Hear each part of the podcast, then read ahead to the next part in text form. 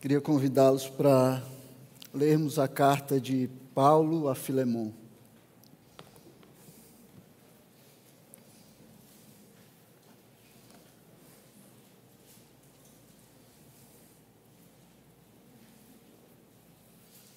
Pequena carta de Filemon, fica ali depois de Tito, antes de Hebreus.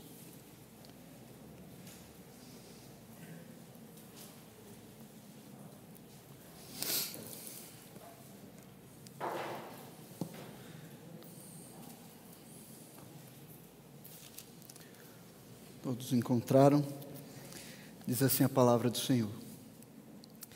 Paulo, prisioneiro de Cristo Jesus, e o irmão Timóteo ao amado Filemon, que é também nosso colaborador, a igreja que se reúne em sua casa, a irmã Áfia e a Arquipo, nosso companheiro de lutas, que a graça e a paz de Deus, nosso Pai, e do Senhor Jesus Cristo estejam com vocês. Dou graças ao meu Deus, lembrando sempre de você nas minhas orações, porque tenho ouvido falar da fé que você tem no Senhor Jesus e do seu amor por todos os santos. Oro para que a comunhão da sua fé se torne eficaz no pleno conhecimento de todo o bem que há em nós, para com Cristo Jesus. Pois, irmão, o seu amor me trouxe grande alegria e consolo, visto que o coração dos santos tem sido reanimado por você. Pois bem, ainda que eu sinta plena liberdade em Cristo para ordenar a você o que convém ser feito, prefiro, no entanto, pedir em nome do amor, sendo o que sou, Paulo, o velho, e agora também prisioneiro de Cristo Jesus. Faço um pedido em favor de meu filho Onésimo, que gerei entre algemas. Antes, ele era inútil para você, atualmente, porém, é útil para você e para mim. Eu, o estou mandando de volta a você. Ele, quero dizer, o meu próprio coração. Eu queria conservá-lo comigo, para que ele me servisse em seu lugar nas algemas que carrego por causa do Evangelho. Mas não quis fazer nada sem o seu consentimento, para que a sua bondade não venha a ser como que uma obrigação, mas algo que é feito de livre vontade. Talvez ele tenha sido afastado de você temporariamente, a fim de que você o receba para sempre não como escravo, mas muito mais do que escravo, como irmão caríssimo, especialmente de mim e com maior razão de você, quer como ser humano, quer como irmão no Senhor. Portanto, se você me considera companheiro, receba-o como receberia a mim. E, ele, e se ele lhe causou algum dano a você, ou lhe deve alguma coisa, ponha tudo na minha conta. Eu, Paulo, de próprio punho, escrevo isto. Eu pagarei é claro que não preciso dizer que você me deve a própria vida. Sim, irmão, que eu receba de você no Senhor este benefício. Reanime o meu coração em Cristo. Certo como estou da sua obediência, eu escrevo a você sabendo que fará mais do que estou pedindo. E ao mesmo tempo, prepara-me também pousada, pois espero que por meio das orações de vocês eu lhe seja restituído. Epáfras, prisioneiro comigo em Cristo Jesus, Marcos, Aristarco, Demas e Lucas, meus colaboradores, mandam saudações a você. A graça do Senhor Jesus Cristo esteja com o espírito de vocês. Com sua cabeça, vamos fazer uma oração e pedir a direção do Senhor sobre a sua palavra. Pai Santo, nós estamos aqui diante da tua palavra, Senhor. Tua palavra inspirada pelo teu Espírito Santo ao teu servo Paulo. Pedimos, Senhor, que prepare as nossas mentes, os nossos corações para recebermos a instrução da tua palavra e que ela possa criar raízes no nosso coração, Pai, nós possamos andar em conformidade com a tua vontade, Senhor, instruídos por ela. Pai, que aquilo que aprendermos aqui hoje, Senhor, possa se manifestar, se fazer presente nas nossas vidas durante toda a semana, Senhor, durante todo o mês, durante todas, todas as toda a nossa vida, Pai, para que o Teu nome seja glorificado através de nós, Pai. É o que pedimos e com fé nós te agradecemos no nome do Teu Filho, Jesus Cristo. Amém. Bem, o pastor Tiago tirou férias, né? E aí a gente vai fazer um estudo em Filemon a respeito do perdão. Essa carta, embora não tenha a palavra perdão nela, ela vai, ela está falando toda ela fala a respeito de perdão. O perdão é, de uns para com os outros. E por que nós precisamos falar a respeito de perdão? Porque nós precisamos estudar a respeito de perdão. Principalmente, irmãos, porque nós vivemos em uma sociedade egoísta, individualista e cheia de pessoas que estão centradas, estão focadas nelas mesmas. Uma sociedade como essa em que nós vivemos, em que nós estamos inseridos como igrejas, como igreja, é, ela não se importa com o perdão, ela não conhece o perdão e não se importa em conhecer o perdão. Na verdade, as pessoas costumam achar, costumam pensar daquelas que, aquelas pessoas que é, dão o perdão, que estão dispostas a perdoar, como pessoas que são fracas. Né, e, com, e pensam naqueles que são implacáveis, que são duros, que são rigorosos, como pessoas que são fortes. É essa a visão que a nossa sociedade tem a respeito do perdão. E o resultado disso é uma sociedade cheia de amargura, desejo de vingança, raiva, ódio, hostilidade. A gente vê o resultado disso também no crescimento de crimes de retaliação que acontecem na sociedade. E da multiplicação desenfreada de processos judiciais por motivos os mais banais possíveis. Então, se você fizer uma pesquisa rápida no Google né, e colocar lá processos ridículos, você vai ver que tem processo de todo tipo desde de processos por causa de pessoas que pisaram no pé da outra, a pessoas que tomaram lugar na fila, a pessoas que tomaram lugar no estacionamento. Então, a nossa sociedade ela não conhece o perdão, ela não procura o perdão. As pessoas estão sempre em busca de vingança, sempre em busca de serem vindicadas, de terem é, as suas ofensas vindicadas, quer seja dentro ou fora dos limites da lei, as pessoas sempre estão procurando vingança, tem, sempre estão procurando dar o troco. Ninguém tolera mais ser enganado, machucado, magoado, não se tolera mais nem que se faça uma piada a seu respeito. Né? Toda piada que é feita, é, busca-se logo dar o troco por causa daquela piada. Busca-se o desejo é que o ofensor seja punido, e não somente punido, mas ele tem que ser rigorosamente punido e duramente punido pela ofensa que ele causou. E provavelmente também a falta em perdoar, ou a falha em perdoar, é, o, é a principal causa de rompimentos nas famílias. Né? Pais que não falam com os filhos, irmãos que estão separados por causa de ofensas, cônjuges que acabaram com seus casamentos tudo porque faltou o perdão, porque não estavam dispostos a perdoar. Mas, para um seguidor de Cristo, para nós que professamos seguir a Cristo, não perdoar ou não estar disposto a perdoar deveria ser algo inconcebível, algo impensável, deveria ser algo que não está nas opções quando nós pensamos numa resolução de conflitos ou quando nós pensamos em lidar com o conflito. Em primeiro lugar, porque não perdoar, porque não estar disposto a perdoar, é, uma, é, um, é um ato evidente de rebeldia contra Deus, contra o Deus que mandou que nós perdoássemos.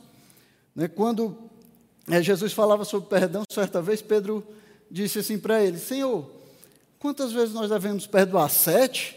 Pedro achou que estava colocando lá em cima, né? alguém lhe ofende, você perdoa sete vezes é muita coisa para perdoar. É, mas Jesus elevou ainda mais esse conceito que Pedro tinha, que na verdade era raso. E aí Jesus disse: não, não apenas sete, Pedro, mas setenta vezes sete. Jesus estava mostrando para Pedro que o conceito que ele tinha a respeito de perdão era muito raso, era muito aquém daquilo que Deus é, queria falar a respeito de perdão. E a palavra de Deus fala a respeito do perdão de uns para com os outros. Em Efésios 4:32 diz assim: "Sejam bondosos e compassivos uns para com os outros, perdoando uns aos outros, como também Deus em Cristo perdoou você." E de forma semelhante, Paulo vai falar também em Colossenses 3 e 13: Suportem-se uns aos outros e perdoem-se mutuamente. Caso alguém tenha motivo de queixa contra outra pessoa, Assim como o Senhor perdoou vocês, perdoem também uns aos outros. Então, perdão é algo que deve estar inserido nos nossos relacionamentos. A possibilidade de perdão, a disposição de perdão é algo que deve permear os nossos relacionamentos. Em segundo lugar, nós, como cristãos, é, não devemos pensar em não perdoar, porque a falta em perdoar, a nossa falha em perdoar, ela afeta diretamente o perdão que é dispensado a nós, né? o perdão que é dado a nós é afetado diretamente por causa da nossa falha em perdoar os outros. E foi o próprio Jesus que disse isso, lá em Mateus 6, os versículos 14 e 15, ele disse assim: Porque se perdoarem aos outros as ofensas deles, também o Pai de vocês que está no céu perdoará vocês. Se, porém, não perdoarem aos outros as ofensas deles, também o Pai de vocês não perdoará as ofensas de vocês. Então, a maneira como nós perdoamos está diretamente ligada com a maneira como nós somos perdoados. Segundo a Escritura, quem recebeu perdão não tem o direito de reter o perdão. Você foi perdoado e você deve perdoar. Esse é o ensino bíblico. E esse é o assunto da carta de Filemão. É sobre perdão que Paulo vai tratar com Filemão aqui nessa pequena carta. Mas Paulo não vai falar aqui apenas do perdão de Deus para os pecadores. Ele não vai falar apenas de como nós recebemos o perdão de Deus, ou como nós devemos buscar o perdão de Deus. Paulo não vai falar sobre perdão de uma maneira teórica ou de uma maneira abstrata. Ele não vai conceituar perdão aqui, não vai dar uma definição do que é perdão. Mas ele vai falar de perdão do perdão real, do perdão nos nossos relacionamentos, do perdão nos nossos relacionamentos em casa, como família, como irmãos, como marido e mulher. Vai falar do perdão nos nossos relacionamentos na igreja, o, o perdão que nós devemos dar continuamente uns aos outros. Nessa carta, Paulo ele vai tratar do aspecto talvez que seja o mais difícil do perdão, né, que é esse perdão nos relacionamentos cotidianos, esse perdão que nós devemos dar uns aos outros, né, que nós devemos dar aos irmãos que nos ofenderam, né, dar àqueles que nos ofenderam e correndo o risco de estar à frente daquela pessoa que nos ofendeu continuamente, vendo aquela ofensa sendo colocada diante de nós continuamente. É o perdão para aquelas pessoas que nós temos que conviver, pessoas que nós temos que lidar frequentemente e algumas vezes até diariamente. É esse tipo de perdão que Paulo vai falar na carta de Filemão. Então, Paulo vai usar aqui um relacionamento real, onde pessoas reais estão envolvidas como ofendido e ofensor. Então, duas pessoas de carne e osso que tinham sofrido ofensas uma da outra e que agora tinham que lidar com essa situação de uma maneira que agradasse a Deus. Agora elas tinham que, é, diante de Deus, usar o perdão para restaurar, para restabelecer o seu relacionamento. Uma dessas pessoas que Paulo vai falar aqui é Onésimo. Né, Onésimo, ele era um dos milhões de escravos que existiam ali no Império Romano. Era um escravo fugitivo. Ele havia fugido do seu senhor e provavelmente nessa fuga ele tinha roubado o seu senhor para poder se manter nessa fuga. Na sua fuga ele finalmente vai chegar no império ali no, na capital do Império Romano, na cidade de Roma. E acaba se cruzando o seu caminho com o caminho do apóstolo Paulo. E quando isso acontece, Paulo faz aquilo que ele tinha sido chamado a fazer leva, Filemon, leva Onésimo, conduz Onésimo para a fé em Cristo. E aí Onésimo se converte a Cristo. E agora, convertido ao cristianismo como cristão, Onésimo tinha que enfrentar uma situação difícil. A dificuldade agora era cumprir o dever cristão e retornar ao seu mestre e reparar o dano que ele havia causado ao fugir, ao roubar os bens do seu mestre. Mas isso não era só uma coisa difícil para Onésimo. A gente tem que pensar isso lembrando de como o escravo era tratado na época de Paulo, na época de Onésimo. Então, Onésimo ele tinha que voltar para o seu senhor, sabendo que no Império Romano era dado poder quase que ilimitado para o dono sobre a vida do escravo. E que a pena que normalmente era aplicada para um escravo fugitivo era a morte. Então não era só difícil para Onésimo voltar para o seu mestre. Não era difícil como é difícil para qualquer um de nós aqui chegar para um irmão e aí pedir perdão e estar tá envolvido aquela vergonha, aquele constrangimento, né, e ter que dizer que você errou, reconhecer que você errou. Não era só isso. Onésimo aqui, ele corria o risco da sua própria vida, né, de ser morto ao voltar para o seu mestre. Então ele tinha que fazer isso é, sabendo que a sua própria vida estava em jogo aqui. Do outro lado dessa situação, nesse relacionamento, estava Filemon, que também era um cristão convertido pelo ministério de Paulo, que Paulo vai chamar ele de cooperador, colaborador do evangelho ali na cidade de Colossos. Junto com a sua família, né? Ele, Paulo vai falar de Áfia, que era a esposa de Filemon, e também Arquipo, que era o filho de Filemon, e provavelmente um dos líderes da igreja. E era na casa de Filemon que se reunia a igreja em Colossos. A igreja se reunia para adoração ali na casa de Filemon. Então, Filemon era alguém de posição social, era um comerciante rico. Tanto que ele tinha escravos, não é? o que não era algo normal para alguém que fosse pobre naquela época. Então, Filemão ele também tinha que lidar com algumas dificuldades nessa situação.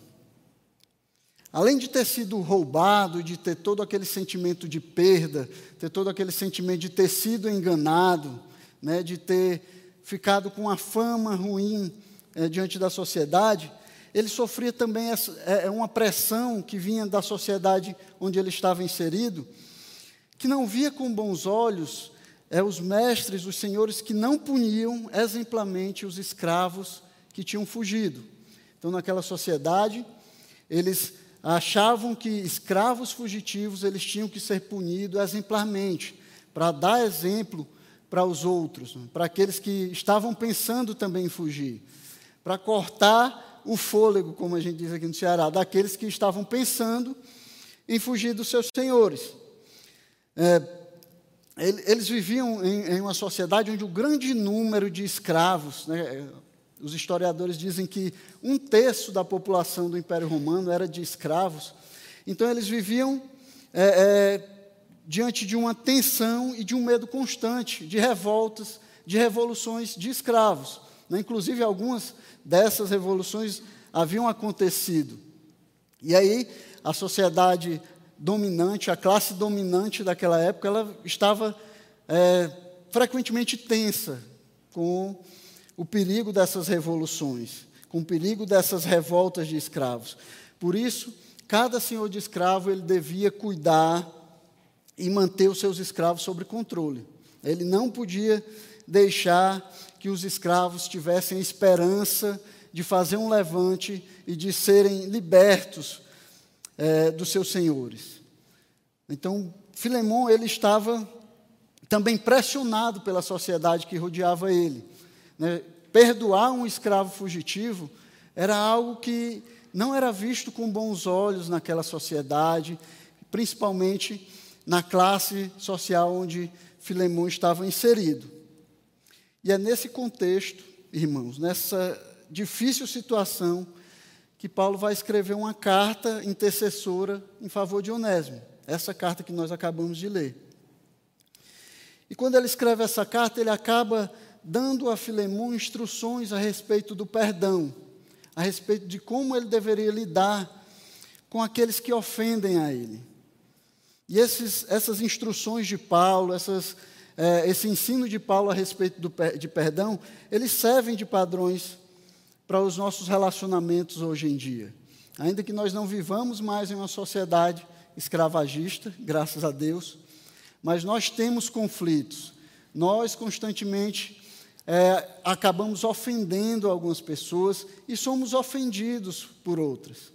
Então, os ensinos de Paulo a Filemão aqui a respeito do perdão, eles vão servir para nos dirigir na, quando nós precisarmos perdoar aqueles que nos ofenderam.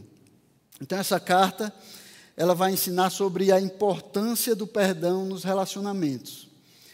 E não se enganem, irmãos, não existe relacionamento duradouro onde não existe perdão. Sem perdão é impossível nós mantermos relacionamentos, porque nós somos pecadores.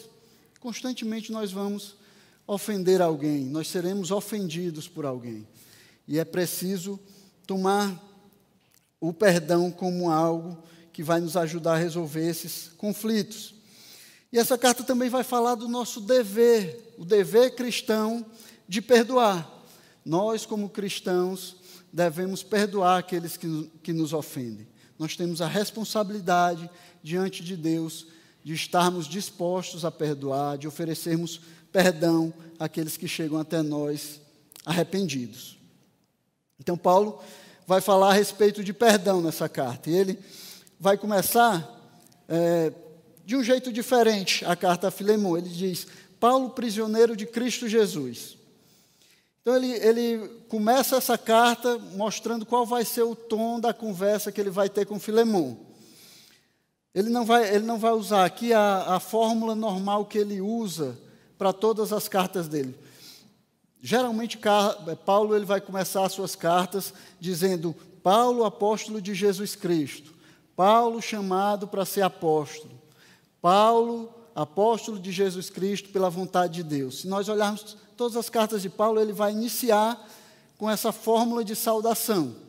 Ele fazia isso porque ele queria mostrar a autoridade que ele tinha quando ele vai instruir, quando ele vai ensinar a igreja.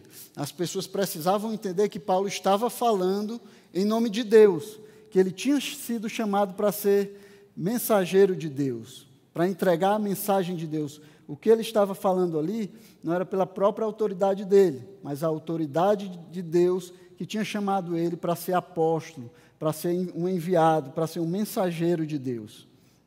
Então, se a gente olhar nas cartas de Paulo, a gente vai ver sempre ele reivindicando a autoridade que ele tinha como apóstolo de Jesus Cristo. Mesmo em cartas que são mais pessoais, né? por exemplo, carta de Tito, as cartas a Timóteo, que são cartas que ele envia para pessoas e não para igrejas, embora essas cartas também depois seriam lidas para a igreja, mas mesmo nessas cartas, Paulo vai apelar para a sua autoridade. Né? A carta de Tito ele diz: Paulo, servo de Deus e apóstolo de Jesus Cristo. Em 2 Timóteo, ele vai dizer: Paulo, apóstolo de Cristo Jesus, pela vontade de Deus. Em 1 Timóteo, Paulo, apóstolo de Cristo Jesus, por ordem de Deus, nosso Salvador. Então, essa era uma fórmula comum que Paulo utilizava nas suas cartas, e era uma maneira que ele tinha para reivindicar a autoridade pela qual ele estava falando aquela congregação ou aquelas pessoas para quem ele enviava a carta. E não é assim que ele começa a carta de Filemão. Ele diz: Paulo, prisioneiro de Cristo Jesus. Nem mesmo nas outras cartas da prisão, que junto com Filemão são quatro, são quatro cartas que Paulo escreveu enquanto ele estava preso em Roma. Além de Filemão, Efésios, Filipenses e Colossenses. Mas em nenhuma dessas outras cartas ele se apresenta como prisioneiro de Cristo. Só aqui em Filemão, Paulo ele vai, fala, vai falar dele mesmo como prisioneiro, e não só aqui na saudação, mas em toda a carta ele vai dizer: Eu, prisioneiro de Cristo. Em algumas vezes ele vai dizer: Eu que agora sou velho. Então, Paulo se apresenta de uma forma humilde, sem querer reivindicar para ele a autoridade que ele sabia que tinha e que Filemão também sabia que ele tinha. O que parece é que Paulo queria que a motivação de Filemon para perdoar Onésimo fosse não tanto a obrigação de obedecer a Paulo como apóstolo, mas o amor e a liberalidade com que os irmãos devem tratar um ao outro. Então, Paulo queria que o amor fosse aquilo que motivava Filemão a perdoar Onésimo, não a autoridade de Paulo imposta a Filemão. Tanto que ao longo da carta ele vai várias vezes falar sobre isso. Né, ele vai falar que ele não queria mandar que Filemão perdoasse, ele não queria obrigar Filemão que perdoasse a Onésimo. Algumas vezes ele diz isso, no versículo 9, ele diz assim: Prefiro, no entanto, pedir em nome do amor. No versículo 14, ele vai dizer: Mas não quis fazer nada sem o seu consentimento, para que a sua bondade não venha a ser como que uma obrigação, mas algo que é feito de livre vontade. No 17, se você me considera companheiro, receba-o como receberia a mim. E no 21 ele diz: Certo como estou da sua obediência, eu eu escrevo a você sabendo que fará mais do que estou pedindo. Então, Paulo escreve essa carta a Filemon, pedindo, né, clamando que ele perdoasse o seu filho Onésimo, e não que ele se sentisse obrigado a fazer isso. Porque o apóstolo Paulo ele entendia que o perdão verdadeiro ele não pode surgir de uma simples obediência de má vontade, de uma ordem. Ele não surge é, do coração do homem por coação ou por obrigação. Na verdade, o perdão não é algo que é natural do homem, não é algo que vai surgir do coração do homem naturalmente. Isso não acontece. O perdão ele é algo sobrenatural e, portanto, é necessário que o homem que perdoa tenha algumas características, tenha um caráter que é gerado sobrenaturalmente pelo Espírito Santo de Deus na vida dele. É necessário que essas características elas sejam é, elas surjam, elas sejam geradas pelo Espírito Santo. E Paulo identificou essas características em Filemon.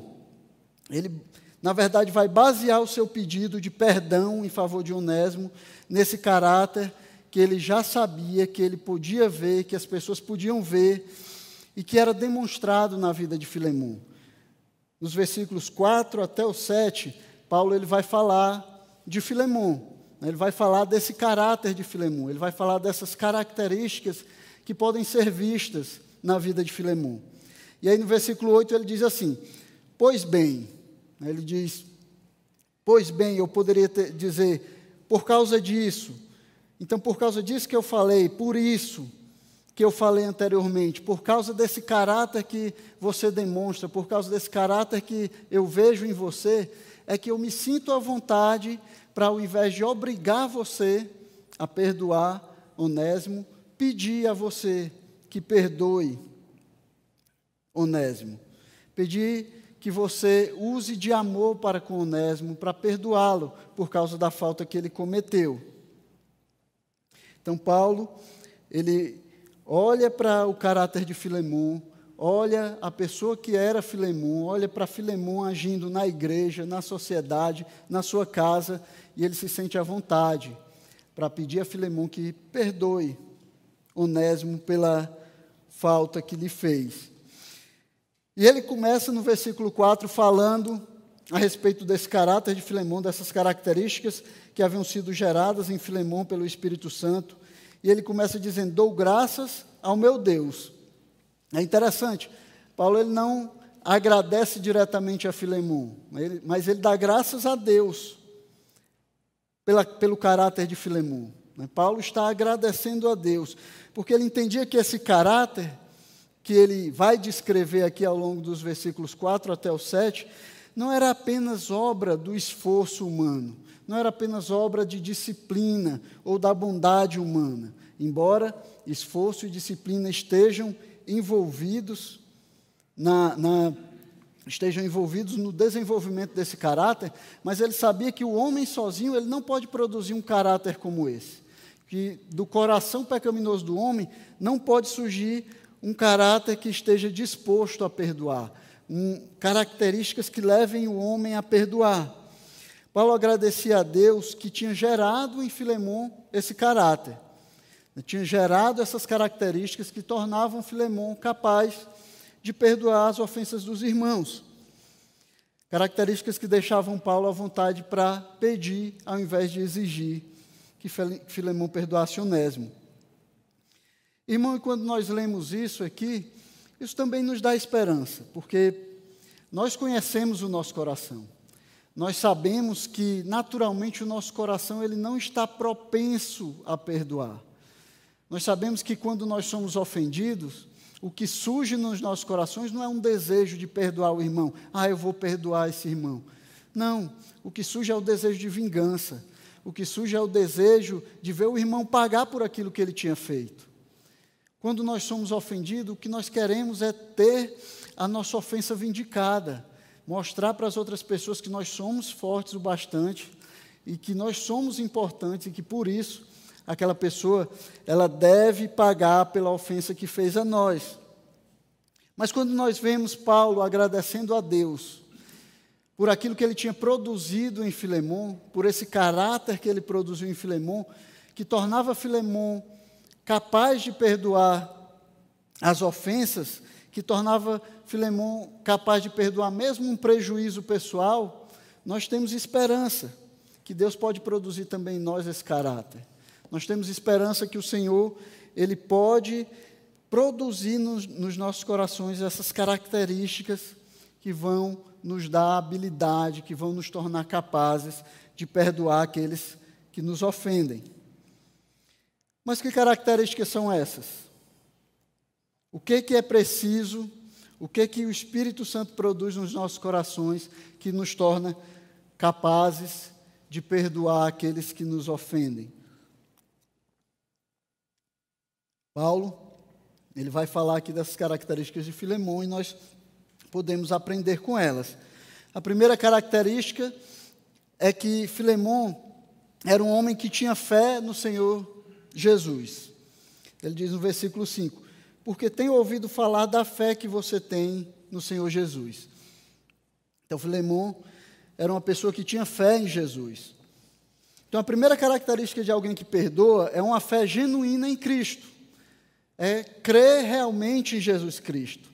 Paulo ouvia sobre a fé de Filemon, e isso o encorajou a apelar em favor de Onésimo.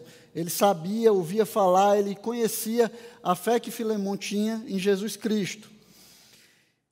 E ele ficou encorajado em pedir a Filemon que perdoasse Onésimo, porque ele sabia que, como um verdadeiro crente, Filemon ele estaria disposto a perdoar porque ele, dese, ele desejava agradar a Deus e ele desejava se identificar com Cristo, que tinha morrido em favor dele quando ele ainda era pecador. pecador. Então, Filemão conhecia o, o, perdão que ele tinha recebido do seu Senhor e por isso ele também iria perdoar aqueles que o ofenderam. E a maneira como Paulo vai escrever aqui a respeito da fé que Filemão tinha é, nos traz uma imagem de uma fé que era constante, que era contínua na vida de Filemão. Então, quando as pessoas olhavam para Filemão, eles conseguiam enxergar essa fé de Filemão em ação. Eles conseguiam ver a fé de Filemão sendo exercitada. As pessoas olhavam e, diz, e podiam dizer: esse é um homem de fé. Esse é um homem que tem fé em Jesus Cristo. As pessoas podiam ver a fé de Filemão em exercício na igreja, na sociedade, nos seus negócios, em toda a vida de Filemão. Ele tinha uma fé constante, uma fé contínua em Jesus, e essa fé era facilmente vista por aqueles que olhavam para a vida de Filemão. Filemão era um homem que genuinamente cria em Jesus como seu Senhor e Salvador. E era isso que capacitava Filemão a perdoar. Era essa fé que ele tinha em Cristo, era viver de acordo com essa fé que capacitava Filemão a perdoar aqueles que haviam lhe ofendido. Então, é ter essa fé genuína em Cristo que também vai nos capacitar. É viver de acordo com essa fé que nos capacita a perdoar aqueles que, no, que nos ofendem. Nós não podemos perdoar se nós não cremos em Jesus Cristo. Os incrédulos, eles não têm essa capacidade de perdoar.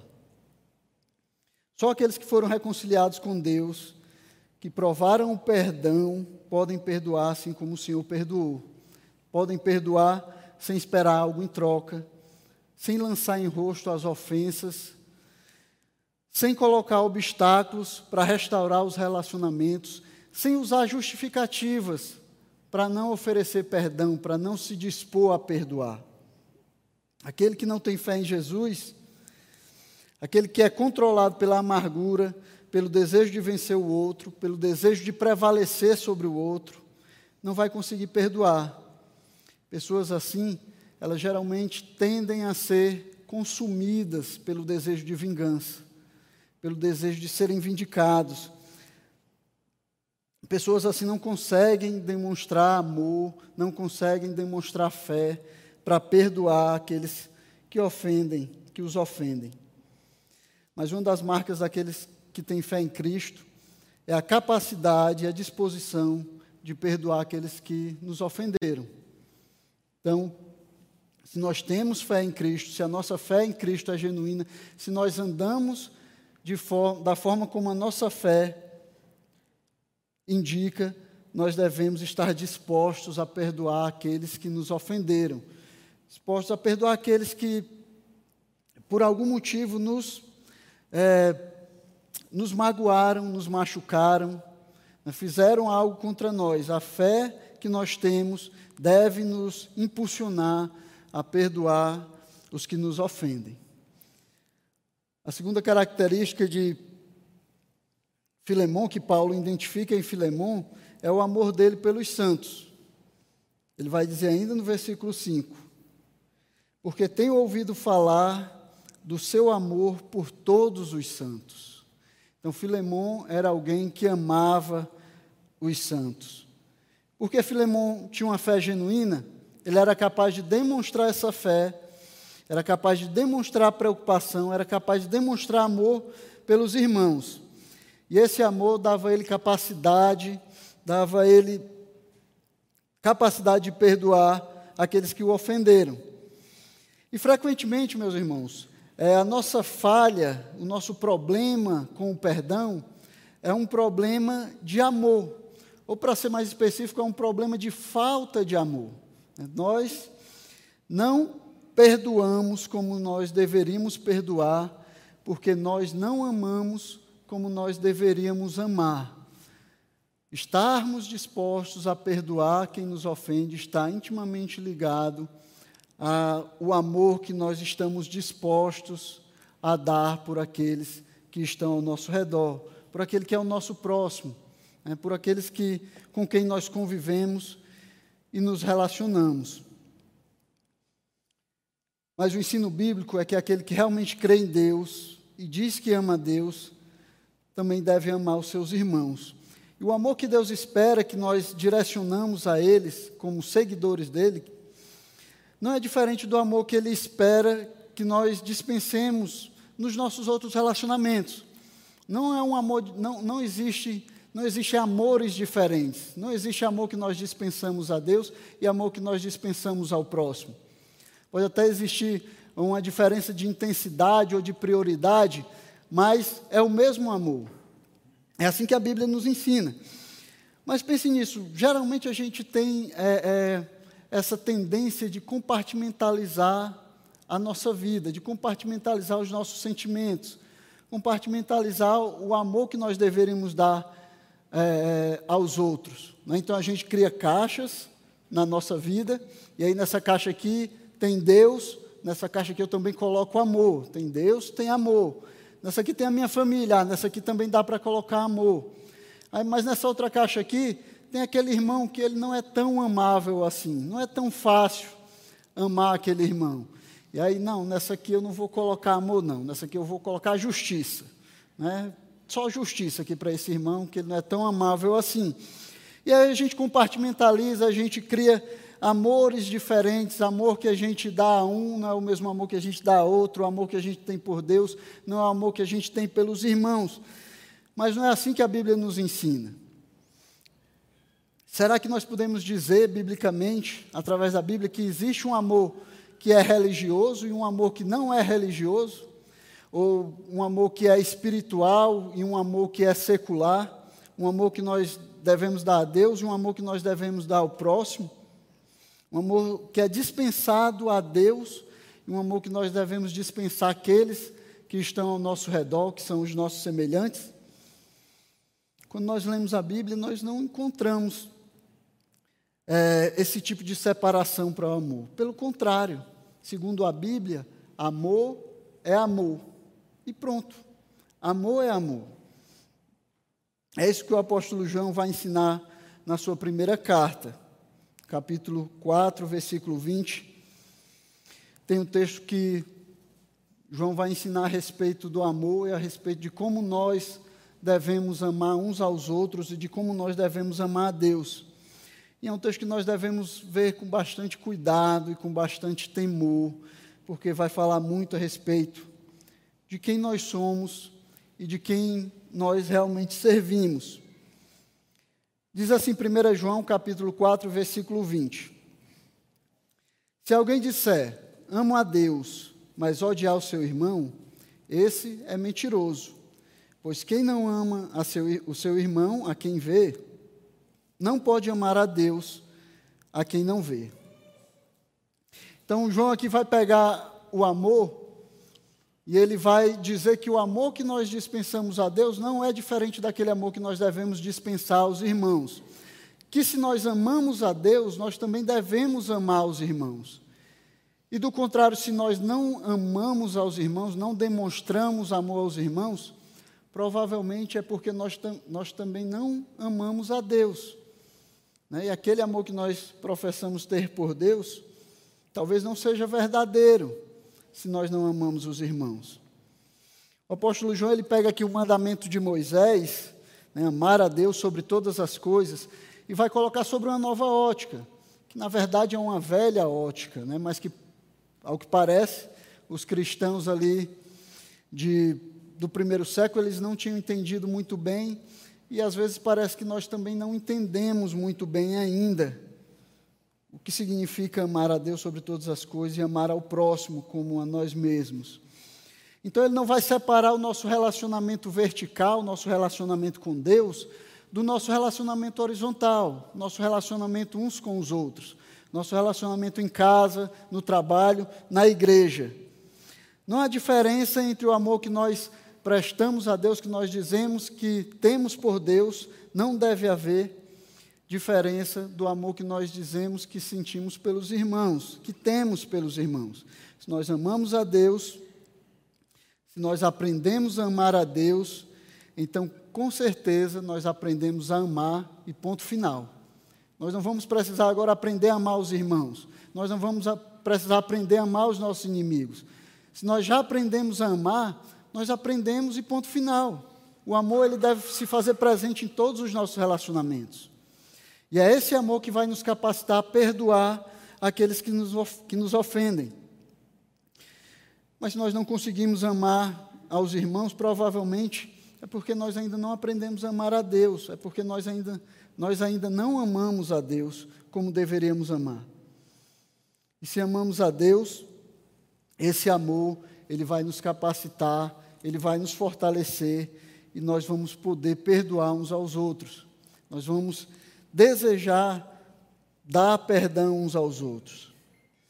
Irmãos, as pessoas que se aproximam de nós, que entram nas nossas igrejas, que entram na, nas nossas casas, elas deveriam notar imediatamente, no momento que elas se aproximam de nós, no momento que elas entram por aquela porta, no momento que elas entram nas nossas casas, elas deveriam notar imediatamente que elas deixaram a esfera de ação desse mundo que é narcisista, que é egoísta, que é egocêntrico, que pensa só nele mesmo, e que eles estão entrando agora numa esfera diferente, numa esfera onde é, é, as pessoas que estão nela valorizam mais os outros do que elas mesmas.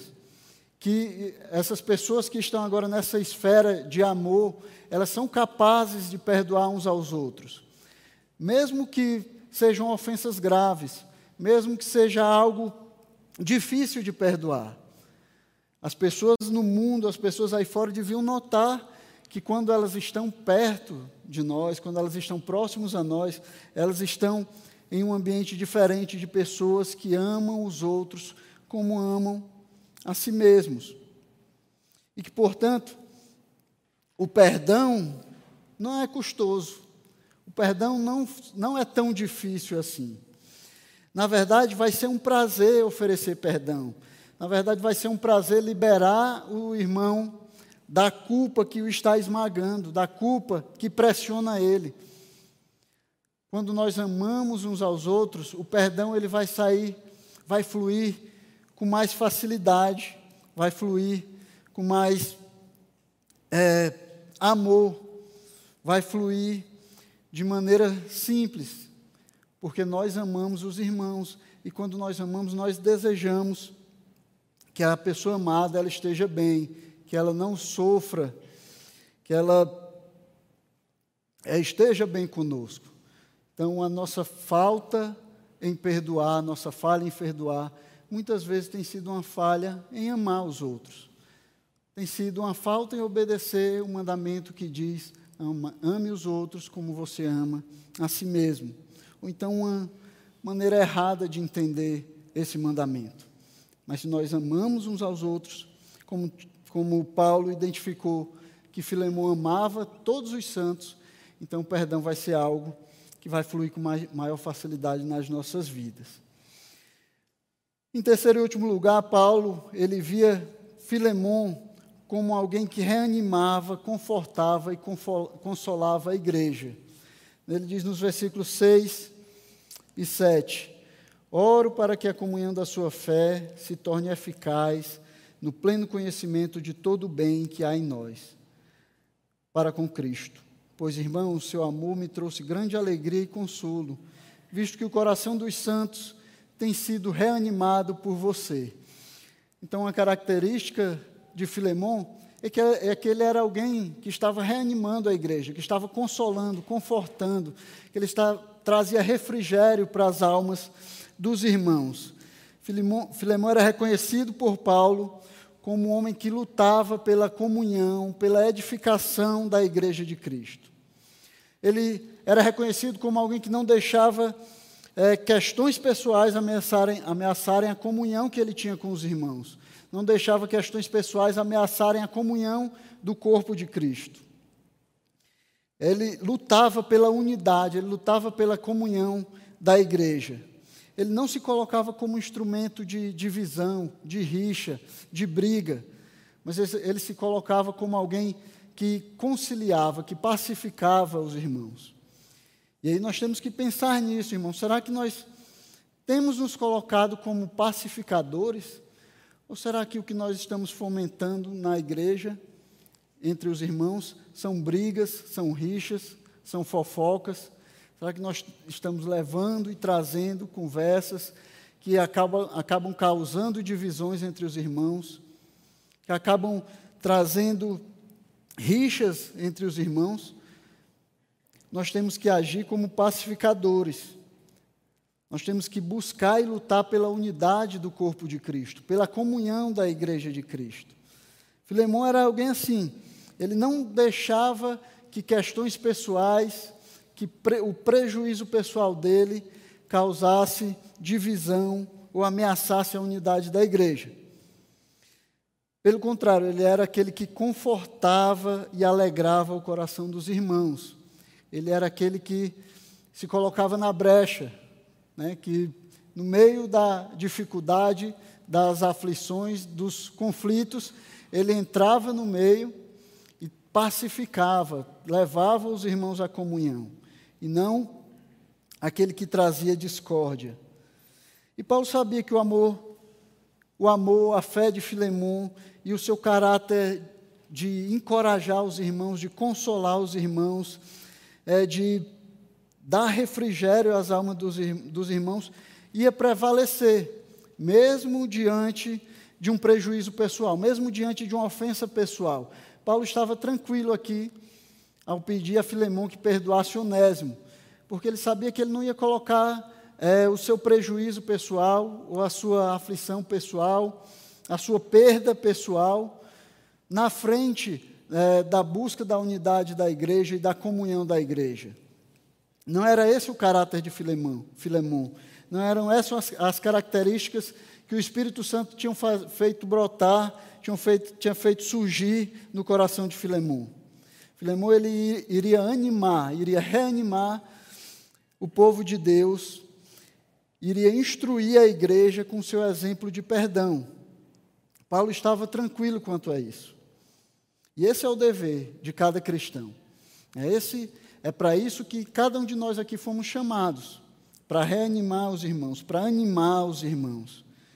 Foi por isso que Cristo criou a igreja. Né? Ele, ele juntou esse número de pecadores aqui no mesmo lugar, para que nós possamos reanimar uns aos outros, para que nós não deixemos que ninguém tenha o seu coração endurecido pela incredulidade.